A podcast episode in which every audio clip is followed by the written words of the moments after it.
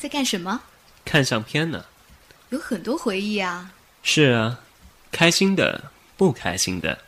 你想听吗？想啊。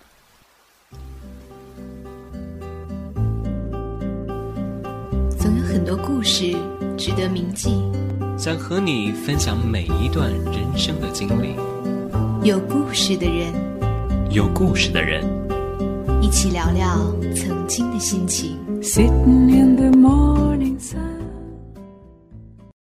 亲爱的听众朋友们，大家晚上好，欢迎收听本期《有故事的人》，我是主播刘允杰。今天的节目呀，要从一段鸡汤说起。不知道大家有没有听过这样一段鼓励：人的命运应该掌握在自己的手里，想要做出改变的话，什么时候都不晚。但是鸡汤之所以称之为鸡汤，就在于我们一开始会觉得它很有道理，很振奋人心，但是轮到我们自己去亲身经历的时候，又往往难以做到。就像刚刚那句话中说的“改变”，很多情况下，我们明知道改变会让自己的生活变得更好、更充实、更有意义，但却无法放下自己已经熟悉的一切，来到一个全新的领域。从头开始学起。在今天的节目中呢，我们邀请到了北京大学软微学院二零一九级的本科生沈华新，欢迎华新。Hello，大家好，我是沈华新，啊，今天非常高兴来到北大广播台，请大家多多指教。嗯，好。据我了解呢，华新是高中毕业之后就到了牛津大学去攻读经济学学位，现在呢，呃，来到了北京大学软微学院读。软件工程方向，哇，这个跨度还挺大的，这个两个专业。那我想这其中一定有很多有关于改变、有关于做决定、有关于走出自己的舒适圈的一些故事。那在今天的节目中呢，就让我们一起来听一听他的故事吧。最开始，我们先了解一下华歆，呃，来简单的介绍一下自己的一些教育背景或者是一些经历。嗯，其实我呢，自我定位一直是一个小镇青年。然后我在大学出国之前，其实一直是在我的家乡。我家乡是一个浙江的一个小城，然后叫湖州。然后它是以这个毛笔出名，之前有苏轼也做过他的那个知府。然后我初中、高中其实都是在家乡最好的高中读的。然后那个时候就想，其实我就想出国去看看，就是感受一下国外的一些环境。然后我家里人也比较好，他们比较支持我。然后我在大学阶段就直接拿了奖学金就出国了。那个时候也其实有一些很多的是一个运气的成分吧。然后在专业的选择上，我第一个学位其实读的是那个时候大家都觉得比较 popular 的这个经济学，没有太多自己的一些思考，只是说有一个。就是大家普遍的选择吧，然后就读了经济，然后毕业回国之后呢，我一直是在这个投行和 PE 都有这个实习和工作的经验，嗯，然后现在是在软微，在一个 part time 读一个软件工程的这个第二学士的学位，啊，这个是我大概的一个教育的背景。嗯，好，谢谢华歆。那我想，刚刚你也说到，就是大学出国其实并不多，是吧？那你在大学出国之后，又经历了哪些你觉得很不容易的时刻，或者说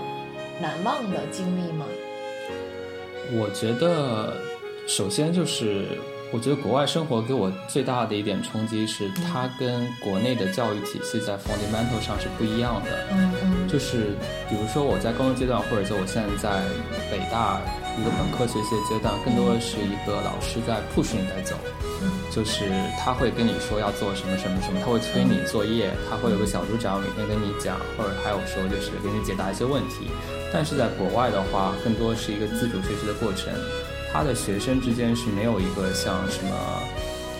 呃，怎么说，叫叫什么学院啊，或者说是党支部这么一个就是学生群体的，就是你完全是一个独立的个体，你需要对你的自己的学习负责。嗯。呃，学呃，我们的学员会要 assign 你一一一到两个 tutor，但是你找不找他们是你的事情，他们绝对是不会主动来找你的。嗯嗯嗯。所以说，你更多的是要自己去做一些学习，你很多时间要花在 reading 上面，要写 paper。嗯。呃，比较少的是单纯的考试，就是单纯的一些选择题的东西，更多的是你有一些逻辑性的这种简答、简述这样的一个一个东西。所以本质上来说，你第一次作为一个在国内长大的青年，你去国外读大学是非常不适应的，因为你不是在你你需要自己去探索很多东西。你需要自己去改变你一直以来的这个学习的习惯，你需要主动的去学会提问题，因为提问题本身也是一种学习的能力，但是可能很多国内出来的人是不太不太拥有的。你也要去学会去怎么去跟你的导师沟通，呃，怎么去培养你的你的这个学术的能力、学术的兴趣，这些都是我觉得都是一些非常。基础，但是对你未来，不管是大学学习还是未来人生，都是非常重要的一些基本功。哦，对。其实我现在觉得我们的大学学习也不是那种特别 push 的，可能我接触到的确实是，我也觉得是我要一个人对这个学习、对我的生活负责任，我没有人去监督着我，没有人去冲我要东西。可能哦，就我觉得也可能是专业的区别，因为我之前是文科专业，就是整个感觉就非常的。怎么说，就是有点 chill，老老师不会太来监督你的学习。但我现在是软件工程，是一个工科学学位，你几乎每一周每一堂课都有作业。哦，作业这个是。然后是就是你其实你这作业你是必须得做，因为你这你如果不做的话，你你下一堂课你就听不懂了。哦。就是会有这样的工科，就是你你的知识会有个断层，你如果少了这一块，你下一块就不知道拼在哪里。但是文科其实就还好。对 对对。你总。是能这个赶上来一点，对，是这样的。那据我了解，是不是英国的饭也不是很好吃？这嗯，我觉得还可以，因为啊，英国虽然它不是一个盛产美食的国家，它可能本土的美食只有。所谓的打引号的美食叫 fish and chips，这个可能我在英国待了这么些年，可能只吃过一次。嗯，但是它有很多其他国家的美食，因为英国是一个非常国际化的国家，特别是对于这样的一些牛剑这样的一些大学来说，它可能很一半甚至有一半以上人都是国际学生。但所以在牛津这个城市里面有非常多好吃的中餐厅啊，而且那里比如说有很多四川的餐厅，甚至比我在国内吃的还要正宗。哦。对，然后还有每个学院，其实它会有不同的这个这个食堂，我你可以说是食堂吧，它它是中餐晚上都是一个 set 的形式，你可能有个前菜、中菜、后菜，就是你总能找到一个你能吃的菜。我觉得这么听下来，华华欣在嗯从高中到大学的这样一个转变，他还是过渡的很好，然后慢慢的适应的也很好。那之后在。呃，牛津大学读了这三年，是怎样的一个契机，又让你想到回国，我再读一个呃一个完全跟之前不一样的一个学士学位？呃，我觉得首先是因为我工作的原因，就是我工作是在一个私募基金，所以但是现在这个阶段，私募基金看的很多机会是人工智能和就是 to B SaaS 或者这种企业服务类的东西，那其实本质上它是一个计算机方向的。一个技术类的一种一种一种行业，嗯，像我们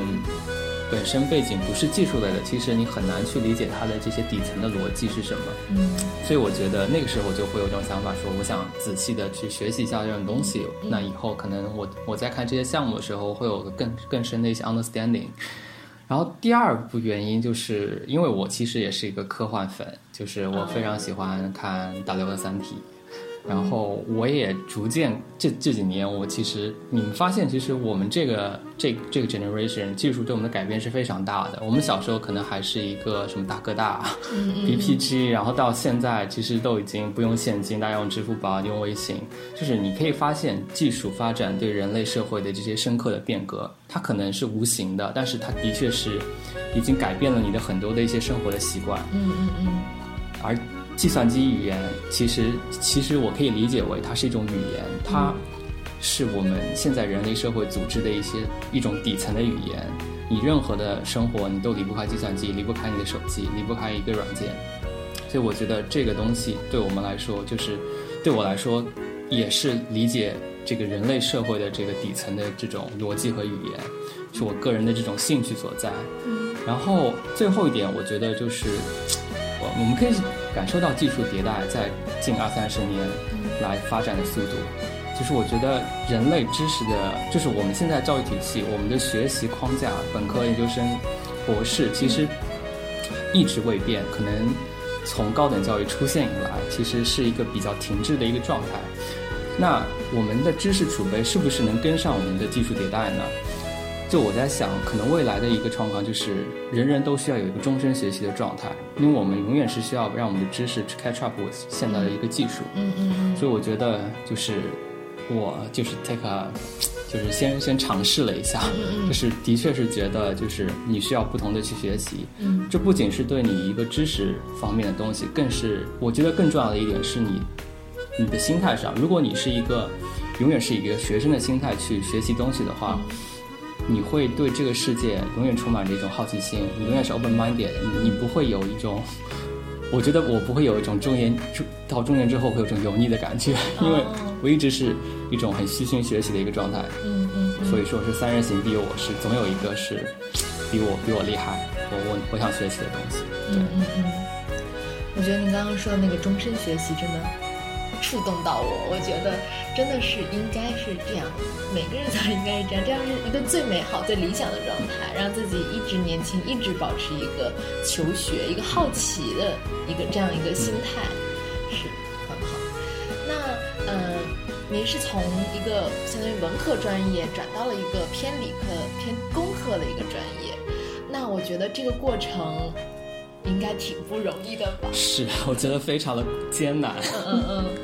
那就是能不能有哪些细节说你遇到了一些不太容易的事情之后，又是怎么去克服？我觉得最大的区别是你学习文科，因为我做事情喜欢用框架跟方法来做事情。嗯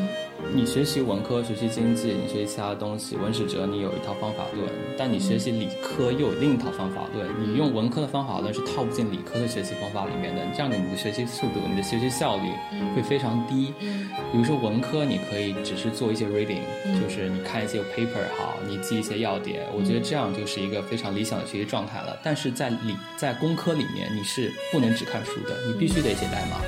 你如果不写代码，你就什么都不知道。对，我觉得这个是其实是一个很大的转变。对我来说，你就要是习惯另一套系统，就是你不能局限于就是局限于满足于你现在舒适的你已经习惯的这套系统，你需要去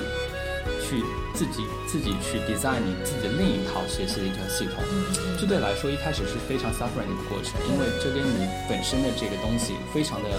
我觉得这两个系统是抗拒的，互相。嗯所以你需要走出你的舒适圈，嗯去接受一些新的东西。哦，对，从文科的一个可能更多的是接收信息，到那个理科、工科这边需要你产出，需要你不断的练习这样一个过程，确实是一个方法论或者学习系统的一个转变，还是挺大的。那嗯，刚刚也聊到说您是现在是在一边工作一边学习，那我想这两个应该都会花很长的时间对你来说，那你是怎么协调这两方面的事情？怎么去安排你的生活？嗯，对，这个的确是非常的 辛苦。实话说，就是因为金融的工作，特别是投资的工作也是非常忙的。就是我可能光工作上就可能写我们的这些 memo 啊，做这些 financial model，可能要做到十点左右吧。那我可能只有在工作结束之后去做一些学习的东西，写代码，可能搞到两三点这样。呃，每天吗？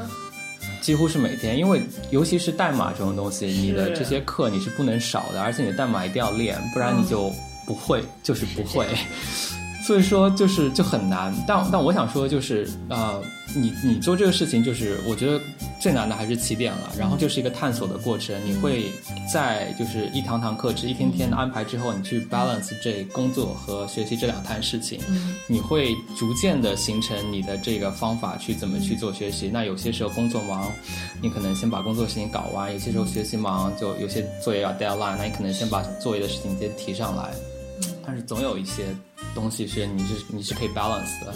但最难的，我觉得其实还是就是对大多数人可能难以接受的，就是你是没有周末的。你甚至你的周末可能会比你的工作日更忙，因为周末其实是你减功课的一个最好的方法。因为我周末几乎都会跟我的同学待在一起，因为我会有很多问题，因为我上课可能没有他们那么认真，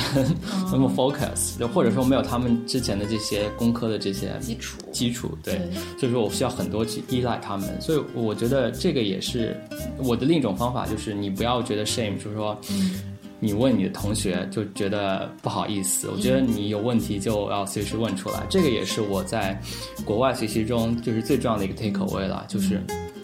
你永远要把你的问题 raise 出来，不然你这个东西永远得不到解决，那你可能会影响到你之后下阶段的学习，其实是个得不偿失的东西。嗯嗯嗯，对，是，我觉得这个是对，至少对我来说是一个很有很有益的一个建议吧，就是我们要勇敢的去向别人寻求帮助。对对对，是，嗯。我刚刚听您说每天工作到两三点钟，真的很难想象，就是每天这样的生活，您是以一个什么样的动力，或者说一个激励去让自己坚持下去的？嗯，我觉得其实这种，嗯。这种生活状态并不是说每个人都合适，因为我我觉得这跟我的性格也有很多关系。首先，对于工作来说，我觉得我很喜欢我的工作，我在工作上不会觉得它是一个我的一个负担，就是我觉得在工在我办公室里工作是一个非常享受的一个过程。就你你会每天都会有学习到新的东西，你不同的行业、不同的公司，你会去了解他们的一些 insights。这个工作来说对我来说是很舒服的。啊，然后对于这个学习来说，因为我本身是一个非常兴趣追问的人，就是对于我感兴趣的东西，我愿意花大量的时间去做这个事情。嗯，而且我的这个，我觉得我的底层最主要、最重要的需求是知识的需求。嗯，就是我可能对其他的一些物质的东西并没有那么感兴趣。嗯嗯嗯，就可能就不是说是怎么说是让消耗我的东西，反而学习可能是。给我充电的一个东西，就会让我觉得比较 comfortable 的一个东西，所以我觉得对我来说不是个负担，我反而很很享受这样的一个生活的一个状态了。嗯嗯，好羡慕您啊，有这样一个强大的动力去激励着自己一直不断的前行。那呃，其实提到这个兴趣导向的一个学习哈，我一直以来都有这么一个疑问，就是因为我个人不是兴趣导向的那种学习类型。我可能需要明确知道我这个东西它有什么用，它对我来说它的意义在哪里，我才能去坚持下来。或者说我做的这个研究它未来能应用到哪个地方，那我才会继续。我觉得我的研究是有意义的，我才会努力的拼命的去做。那就在您兴趣导向学习这个过程中，如果哈，我是说如果就是这个过程中没有带给你这种成就感、满足感，那这种兴趣这个时候还能。对，我觉得就是，嗯，我觉得你说的这种情形是经常存在的啦。就是我，我刚刚语句中的兴趣，其实对每个人来说不一样。有些人的兴趣是一个长期的、终身的兴趣，那其实这样的人是非常少数的。更多数人是一个短期的兴趣。嗯，但我觉得短期的兴趣并不是说不可以。我觉得你即使有短期的兴趣，也是蛮难得的。我觉得你也应该去去去花一些时间去 research，去做一些你的功课在里面。嗯。这种短期的兴趣，只我觉得只有在你短期是兴趣的不断试错之后，你才能找到一个长期的兴趣。但是如果你没有短期兴趣的试错，你是永远找不到你的长期兴趣的。所以我觉得这些失败或者是这些挫折，这些过程也是必须的。嗯嗯嗯，你在这些失败过程、挫折中也会有自己的 take away，并不是说它是没有价值的。嗯嗯嗯。还有就是，您刚刚提到，就是您在工作之之中是一个很享受、很轻松，或者说一个一直在不断能有收获的一个过程。那您是怎么就是能够找到感觉是很契合的这样一个工作的？我觉得，在我的这个 case 里面，我觉得是就是。机缘巧合吧，我觉得，首先就是因为我现在的工作跟我的专业是直接相关的，那也本身是我们这种 financial guy finance guy，就是一个非常传统的一个职业生涯，就是你可能在投行做两年，嗯，然后你再开始你的 PE。投行也是卖方，然后 P 你是买方，你要花更多的时间去研究某个行业、某个公司，然后你需要对这个行业的公这个这个公司或者这个赛道有个判断，它未来是不会会不会长大，会不会成为一个非常大的一个 potential 的一个东西。嗯。在这个东西，这个其实还是一些，我觉得其实跟大学写 paper 是一个逻辑，你你需要有一些 argument 在里面，你需要有些 support，你你其实本质上来说还是做 research。嗯嗯嗯这个东西对我来说是我觉得比较 comfortable 一个东西，就是你其实是公司在配你，在给你钱让你做自己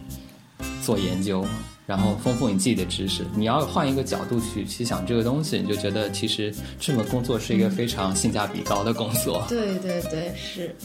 其实，嗯，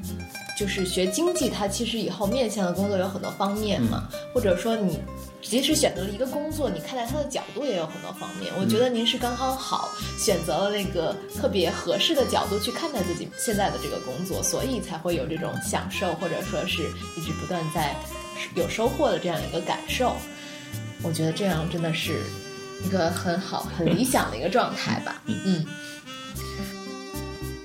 其实还有一个疑问，也是我的一个疑问，就是，嗯、从一个本科结束再到另一个本科的开始，其实也是需要考虑一下这个时间成本的。您当初会是怎么做出这个决定，或者说怎么去考虑这个问题的呢？嗯，我觉得我会从两个方面来回答您的这个问题了。首先，我会说一下我当时的一些考虑，然后我会给大家分享一下我做这些决定的这个怎么说是理论框架吧。嗯嗯就是我我在我计划再读一个这个完全跟我之前专业不相关的本科。首先，我考虑的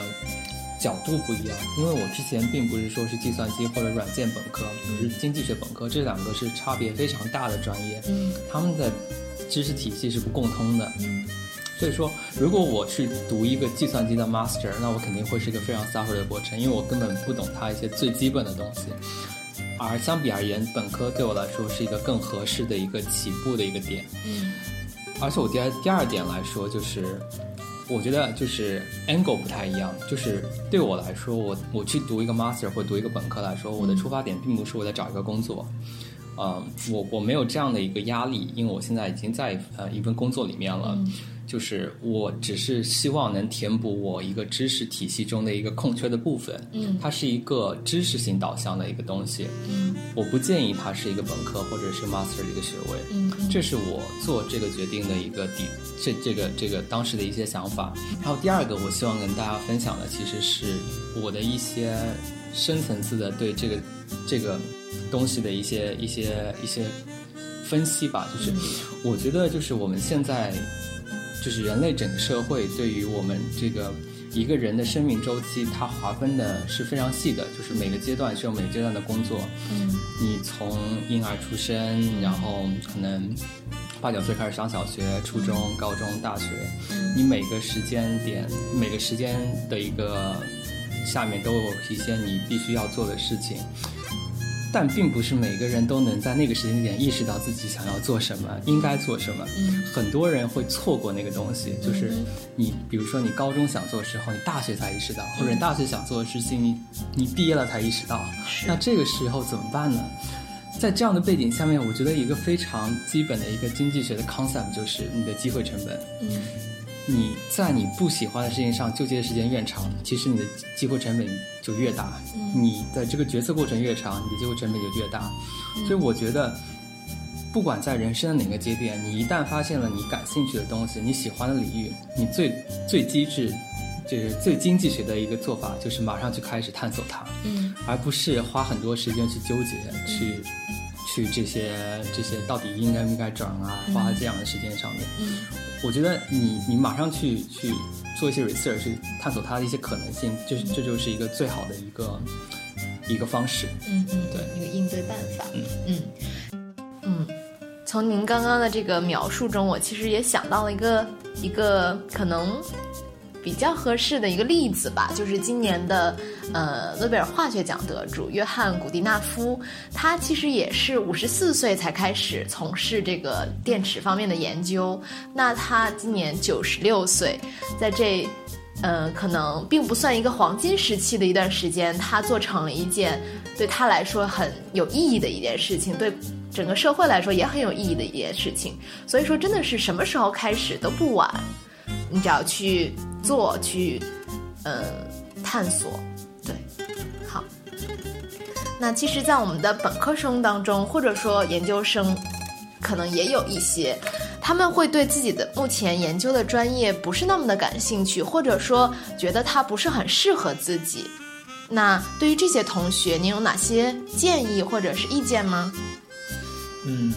我觉得呢，不感兴趣是一个比较边界比较模糊的词。那我觉得有两种可能性吧，在我对这个问题的理解，一种是。你对自己的专业不感兴趣，然后你对别的专业有一个非常明确的兴趣，那在这样的情况下是非常好解决的，你只要换专业就行了。但这我觉得这个其实是少部分人，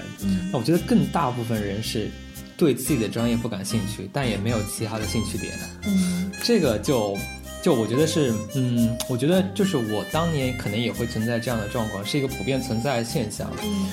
嗯，但我个人的建议是，如果是这样的一个状态的话，一个比较嗯比较 safe 的一个选择是暂时先在你的这个自己的专业里面继续去探索，因为你的专业里面其实还有不同的这些细分，你可能会在这些细分中找到自己的兴趣点，但在这个同时，你也不要去拒绝外面的这些可能性，比如说在北大平台，你始终可以选辅修啊，去双学位啊。你可以一直去试错，一直去探索。我，就我觉得北大这个平台重要的性就是它给你试错的机会，然后本科学习本身是没有任何机会成本的，它鼓励你去试错，鼓励你去找到你自己的一个方向。所以我觉得就是慢慢的去做一些探索，慢慢的你就会明明白自己想要的是什么，然后在那个时间点上，你再去做一些大的改变。如果你那个时候还是对自己的专业不感兴趣，那就结束那个专业。你那个时候可能会对一个新的专业感兴趣，那就去追那个专业。其实这就是一个我我的一些对于这些这个问题的一些考虑吧。嗯嗯嗯，我觉得是这样子的。可能从一个过来人的身份，更能看到说大学本科阶段给一个人带来的是什么，而我们身处其中呢，嗯，可能往往会看不清楚。也。会被一些呃，可能申请上的一些困惑啊，就业方面的一些困惑啊，局限住自己的思维。嗯，所以我觉得这个过来人的建议也很重要，希望大家可以认真的思考一下。好，那今天的节目呢，嗯，就到这里了。感谢呃我们的访谈嘉宾沈化新，他特别的真诚的把自己的一些思考分享给大家。好，谢谢您。哎，谢谢允杰，谢谢大家。今天非常开心能来北大广播社来分享这个事情。嗯，在今天的有故事的人当中，我们同软微学院的沈化新同学进行了交流，了解到他出国读大学经历的一些思想上的转变，以及从经济方向到软件工程方向这个转变背后的故事。从他的身上，我们可以看到。大学本科的学习会充实你的思想，会引导你思考自己未来的路，但绝不会束缚住你未来发展的可能。如果你也想做出什么改变的话，just do it。本期有故事的人就到这里了，我们下期再见。